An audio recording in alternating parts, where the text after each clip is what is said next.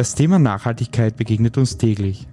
Besonders als Hochschule ist es uns wichtig, Verantwortung zu übernehmen und die Fachhochschule Kärnten nachhaltig weiterzuentwickeln. Ich freue mich, Sie zu einer neuen Folge von FH Talk, dem Podcast der Fachhochschule Kärnten, begrüßen zu dürfen. Mein Name ist Marco Butazzoni und gemeinsam mit meinen Gästen sprechen wir über das Thema die Fachhochschule Kärnten am Weg zur nachhaltigen Hochschule.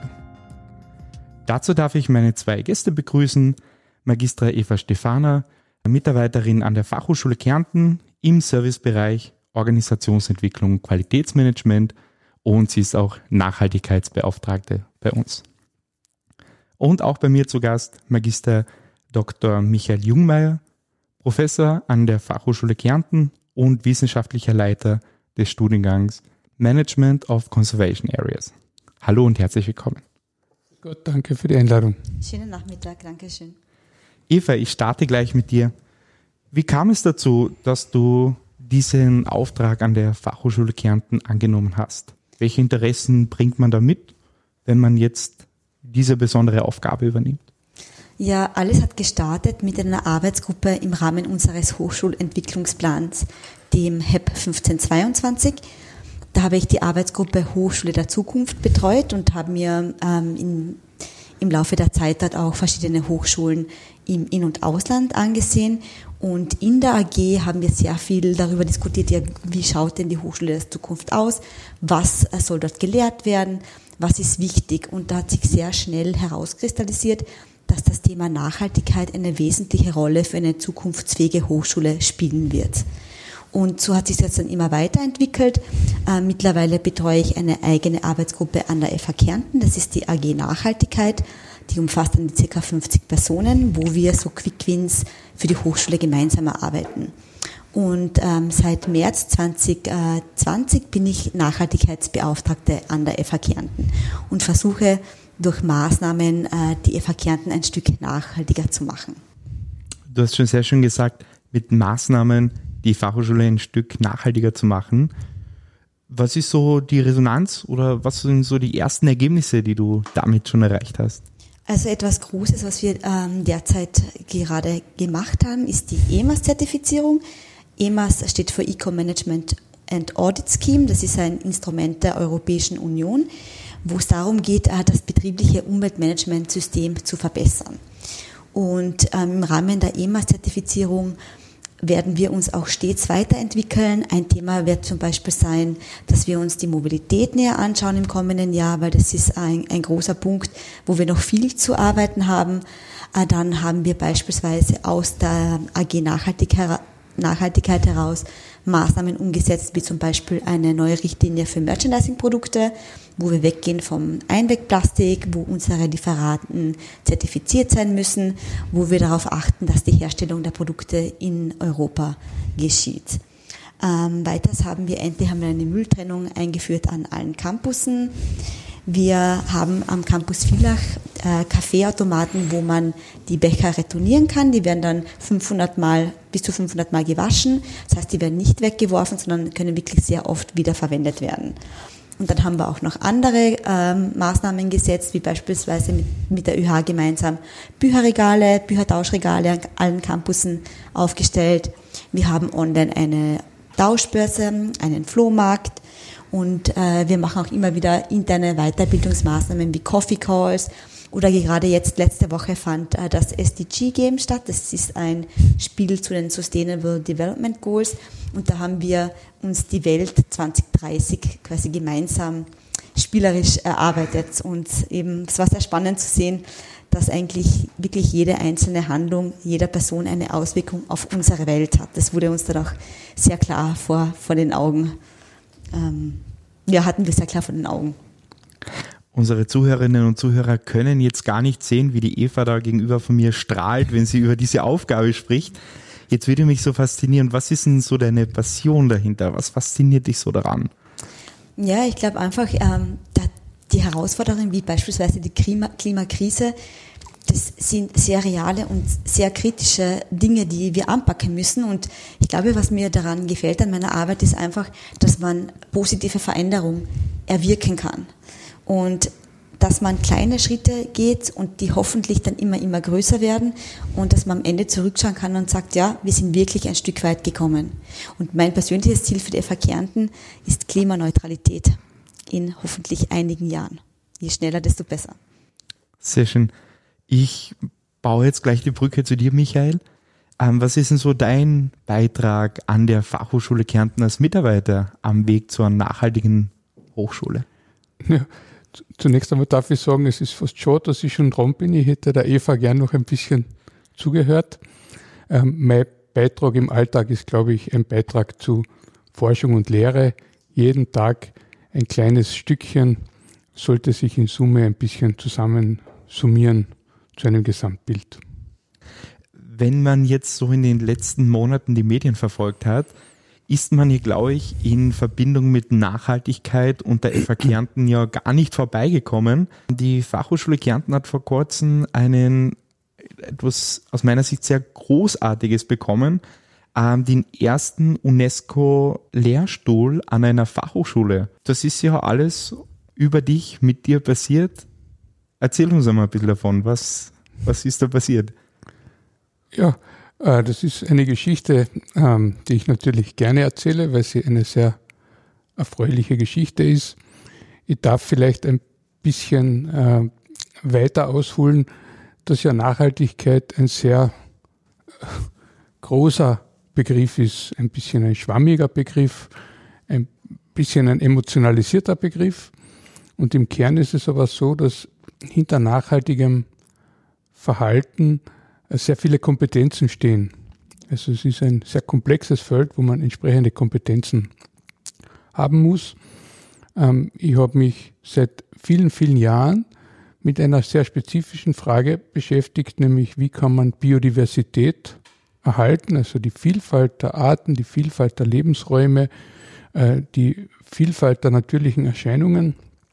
Und in diesem Feld äh, das Thema Schutzgebiete bearbeitet. Schutzgebiete sind Naturparke, Nationalparke, äh, Biosphärenparke, die man weltweit einrichtet und die entsprechende äh, Management äh, erfordern, entsprechende Managementkompetenzen. Und in diesem Bereich haben wir große Forschungsvorhaben und auch ein Ausbildungsprogramm, das du schon angesprochen hast, ähm, entwickelt.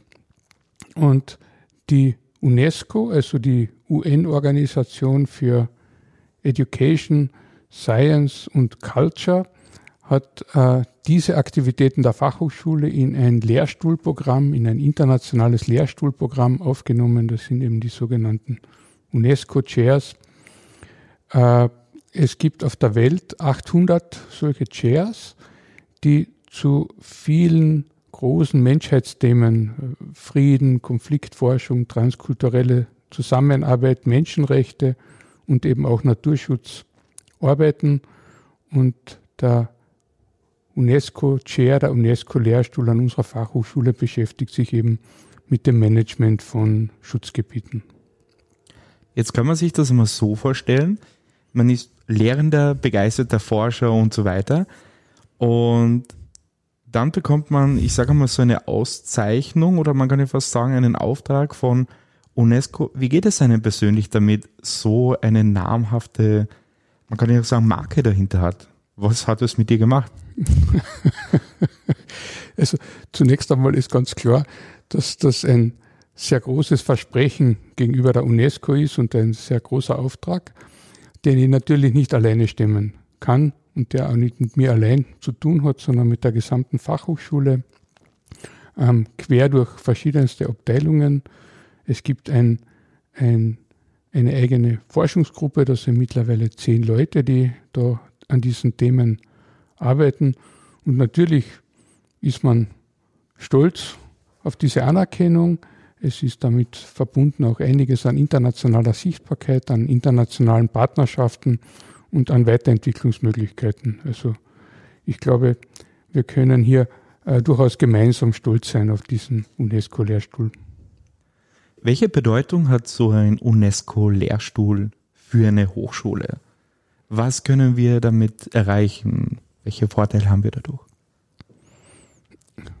Ja, die Vorteile muss man sich vielleicht genau anschauen. Im Wesentlichen ähm, ist es ein Versprechen, dass die Fachhochschule und das Land Österreich äh, der UNESCO gegenüber äh, formuliert hat, nämlich dass wir im Bereich von Schutzgebieten, äh, dazugehörigen Forschung und Lehre äh, eben die Weltgemeinschaft unterstützen möchten mit diesen, mit unseren Aktivitäten.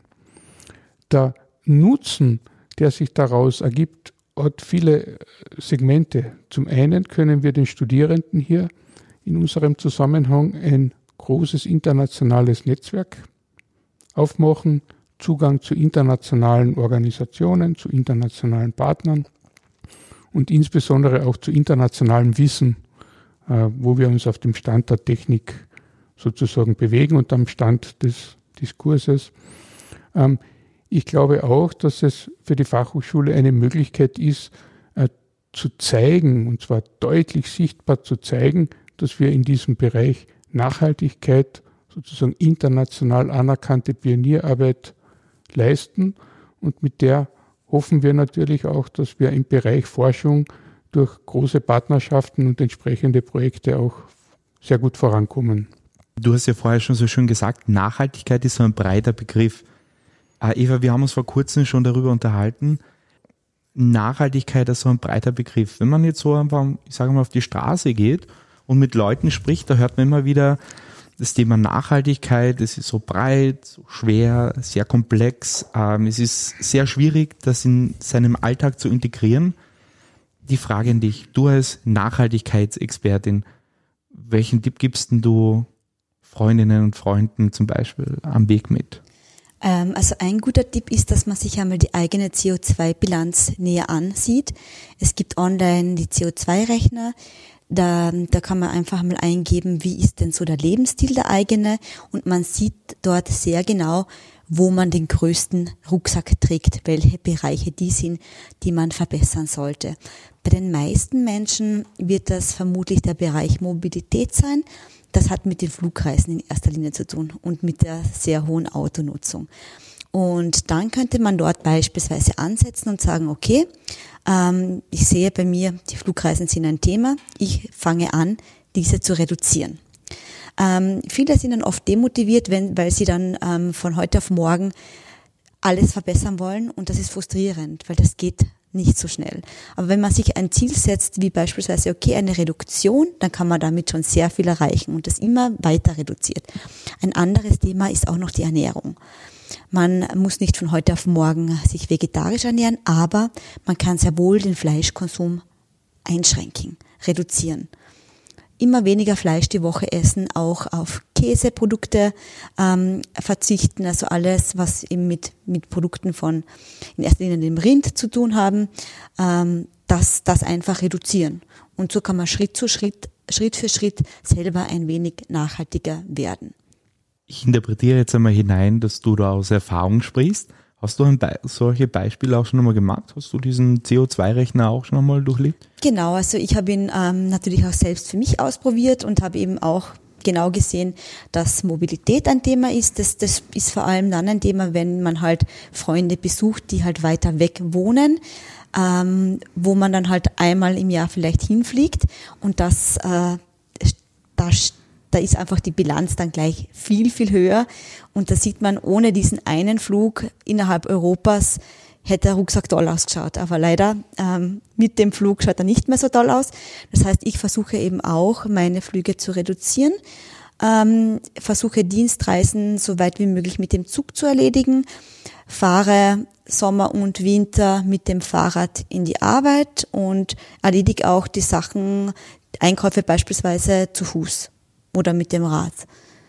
Und ich habe, wir haben auch letztes Jahr mit meinem Partner, ähm, wir hatten vorher in getrennten Haushalten gewohnt, haben dann die zwei Autos aufgegeben, haben uns natürlich für ein Auto entschieden ähm, und so versuchen wir halt ja auch täglich unser Bestes zu geben. Für mich persönlich ein sehr schönes Beispiel, wie man Nachhaltigkeit wirklich auch leben, umsetzen, verändern kann. Ähm, du als Nachhaltigkeitsbeauftragte, hast du da auch an der Fachhochschule eine Veränderung wahrgenommen? Von Mitarbeiterinnen und Mitarbeitern? Gibt es da schon den Trend in Richtung einen nachhaltigeren Lebensstil außerhalb der Hochschule? Ja, ich bekomme vor allem von den äh, Kolleginnen und Kollegen in der AG Nachhaltigkeit immer wieder Feedback, ähm, dass sie sehr gewillt sind, ihren Lebensstil zu ändern. Sie haben auch einige Fragen und ähm, viele verzichten auf, auf Flüge oder auf die Anzahl der Flüge und stellen ihren Lebensstil um schauen auch, dass sie, dass sie mehr äh, mit öffentlichen Verkehrsmitteln machen. Und ich bin schon gespannt eben auf nächstes Jahr, wenn wir uns dann die Dienstreisen ansehen, wo wir wirklich versuchen dann äh, die Flüge zu reduzieren, ähm, Anreize für die öffentlichen Verkehrsmittel zu geben für Dienstreisen und ja, dieses Thema komplett neu, neu angehen, weil es eben auch die Notwendigkeit hat. Äh, Michael, die Frage an dich ist es immer zwingend notwendig zu verzichten oder gibt es da auch Alternativen, auch in Richtung Forschung? Kann man da in naher Zukunft auch einmal sagen, dass wir jetzt nicht auf Sachen verzichten müssen, sondern wird es Alternativen geben? Gibt es da einen Einblick? Das mit dem Verzichten ist natürlich ein, ein häufig diskutiertes äh, Feld. Ich würde es ein bisschen ausweichend beantworten. Ähm, und, und ich würde sagen, sehr viel von nachhaltigen Agieren hängt da mit Hausverstand zusammen. Ganz, ganz normal, ganz einfach, ganz praktisch mit Hausverstand. Dieses Beispiel, das die Eva gebracht hat. Es hat keinen Sinn, 500 Kaffeetassen insgesamt zu verwenden und wegzuschmeißen. Das ist einfach idiotisch. Das versteht man mit dem Hausverstand. Es kann nicht sinnvoll sein, jeden Tag fünf Kaffeetassen wegzuschmeißen. Und überall dort, wo der Hausverstand sagt, möglicherweise gibt es einen besseren Weg, dort fängt eigentlich nachhaltiges Handeln an. Und zum Beispiel sagt mir mein Hausverstand, es ist eigentlich weder schlau, noch praktisch, noch angenehm, mit dem Auto von da nach Wien zu fahren, in Wien dann irgendwo Parkraum zu suchen in der Nacht wieder zurückzufahren, um draußen ein, zwei Stunden gesprochen zu haben. Der Hausverstand sagt mir mal mit dem Zug, das klingt jetzt wie eine Werbeentschuldigung, aber es ist ja wirklich wahr, mit dem Zug hinausgefahren, draußen elegant mit der Straßenbahn irgendwo hingefahren zu sein, dazwischen einen Kaffee getrunken zu haben, das Gespräch gemacht zu haben, zurückgekommen zu sein, ist ein deutlich angenehmerer Tag. Und ich glaube, dass da das Verzicht auf das Auto nach Wien kein Verzicht ist, sondern eigentlich ein Gewinn. Und wir müssen da einfach überall schauen, wo die Stellhebel sind, damit also der sogenannte Verzicht automatisch zu einem Gewinn wird. Wir sind jetzt auch schon beim Thema, ähm, sich wirklich mit Nachhaltigkeit sehr intensiv auseinanderzusetzen. Äh, also ich würde sagen, wenn man sich akademisch für Nachhaltigkeit interessiert, führt ja fast kein Weg an dir vorbei. Das heißt, wenn man zum Beispiel an der Fachhochschule Kärnten in Bezug auf Nachhaltigkeit etwas machen möchte, ähm, da gibt es ja zwei Richtungen, die ich bei dir machen kann. Ähm, ja, es gibt zwei Ausbildungsprogramme, auf die sind wir beide sehr stolz. Das eine ist ein internationales Masterstudium, ein berufsbegleitendes Masterstudium zum Management of Conservation Areas, wo wir, also zurzeit äh, hat jetzt gerade wieder ein Kurs äh, begonnen, wo Leute aus sieben oder acht verschiedenen Ländern sich hier an der Fachhochschule treffen und ihre sozusagen Ausbildung und Qualifizierung dahin entwickeln, wie man eben auf der Welt diese Schutzgebiete besser managen kann. Vielleicht darf ich noch eine Zahl äh, ins Gespräch bringen, die das, die Bedeutung von dem unterstreicht. Das ist die Zahl 17. Ähm, zurzeit sind 17 Prozent der Erdoberfläche als Schutzgebiete ausgewiesen. Das heißt, wir reden ungefähr von einem Fünftel der Erdoberfläche, das durch entsprechende Schutzmaßnahmen äh, in seiner Biodiversität, in seiner Lebensqualität und in den Lebensgrundlagen ähm, gesichert sein soll. Es ist eine sehr, sehr große Aufgabe, die mit sehr vielen Konflikten verbunden ist, die mit sehr viel Technologie, mit sehr viel Managementkompetenz verbunden ist. Und das kann man hier an der Fachhochschule lernen. Wir bieten diesen Lehrgang in Zusammenarbeit mit namhaften internationalen Organisationen, natürlich der UNESCO, aber auch der Weltnaturschutzorganisation, verschiedenen Naturschutzkonventionen und großen internationalen NGOs an und bemühen uns, ähm, die Grundlagen für ein äh, wissenschafts- und evidenzbasiertes Management hier äh, zu unterrichten. Michael, die Zahl 17 steht für die 17 Nachhaltigkeitsziele der United Nations. Das ist natürlich eine sehr interessante Koinzidenz, äh, die mir jetzt auch gerade auffällt. Gemeint sind 17 Prozent der Erdoberfläche, aber vielleicht ist das eine Glückszahl für die Nachhaltigkeit. Ein guter Zufall. Wenn ich noch kurz ergänzen darf, ähm, was das Thema eben auch äh, Lehre betrifft. Ähm, wir im Qualitätsmanagement, wir arbeiten ja immer an der Weiterentwicklung und Neuentwicklung von Studiengängen und da ähm, werden wir zukünftig verstärkt Nachhaltigkeit beachten, wenn eben neue Programme entwickelt oder weiterentwickelt werden.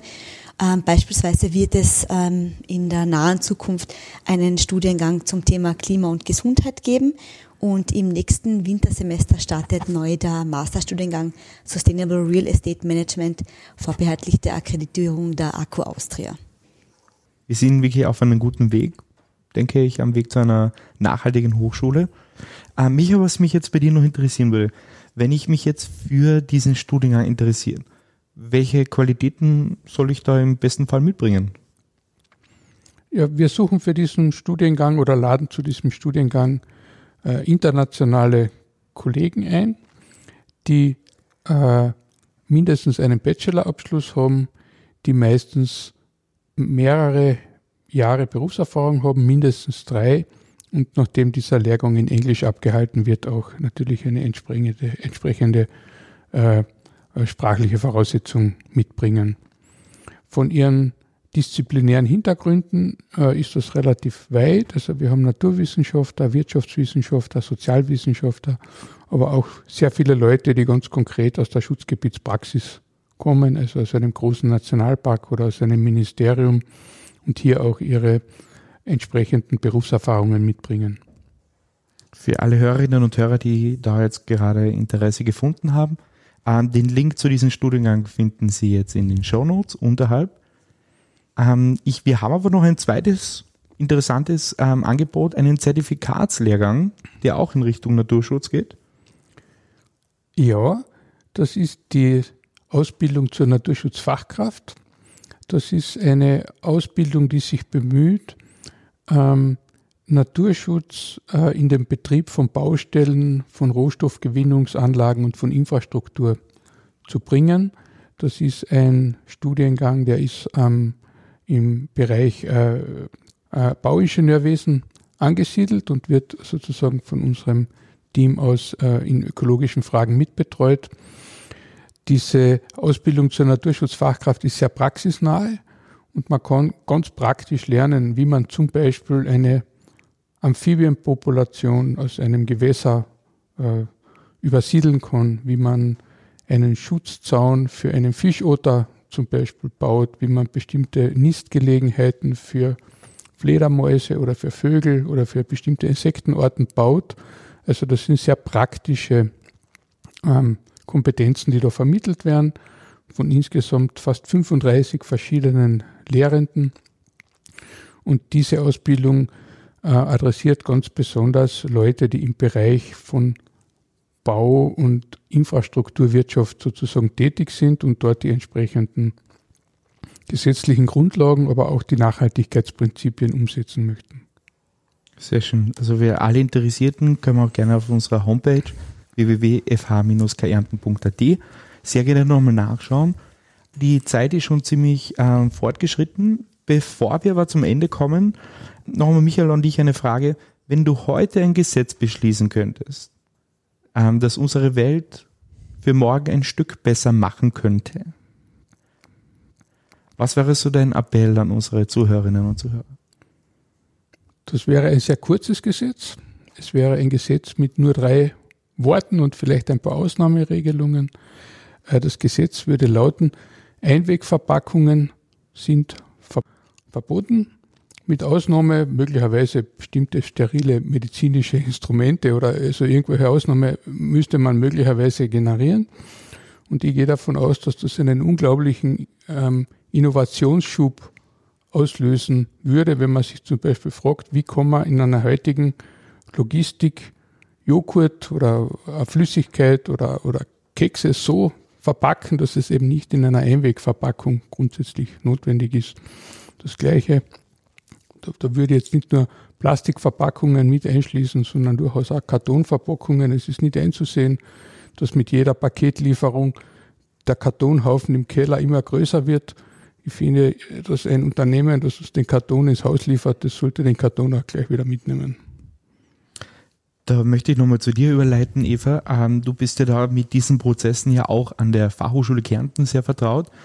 Was meinst du, wo sind die Herausforderungen darin, dass man das jetzt nicht, so wie wir das mit Michael sehr gern hätten, von heute auf morgen umsetzen könnten? Da gibt es zahlreiche Herausforderungen. Ähm, ja, man müsste, da, da müsste, glaube ich, nicht nur die Kärnten ansetzen, sondern die Wirtschaft generell ansetzen und die Unternehmen ansetzen, bei denen wir Sachen bestellen und Produkte bestellen. Ähm, aber ein positives Beispiel auch am Ende. Wir haben in der Nähe eine Kaufmöglichkeit von regionalen Produkten, die sind unverpackt zum großen Teil. Ähm, und da kann man nur raten, dass man dort Obst und Gemüse und Backwaren frisch konsumiert und regional konsumiert. Sehr schön. Wir sind schon am Ende unseres Podcasts. Herzlichen Dank an euch fürs Dabeisein und wir verabschieden uns äh, von FH Talk und freuen uns auf die nächste Folge mit Ihnen. Dankeschön fürs Zuhören. Sie hörten FH Talk, eine Podcast-Produktion der Fachhochschule Kärnten. Dieses Podcast-Format wurde konzipiert von Josef Anibas, Petra Bergauer und Markus Kraxner. Aufnahmetechnik, Mix und Mastering Franz Philipp Kraushofer. Postproduktion und Shownotes Markus Kraxner. Publishing Hannes Klingberg und Mario Wehr unter Nutzung von WordPress und Botlove.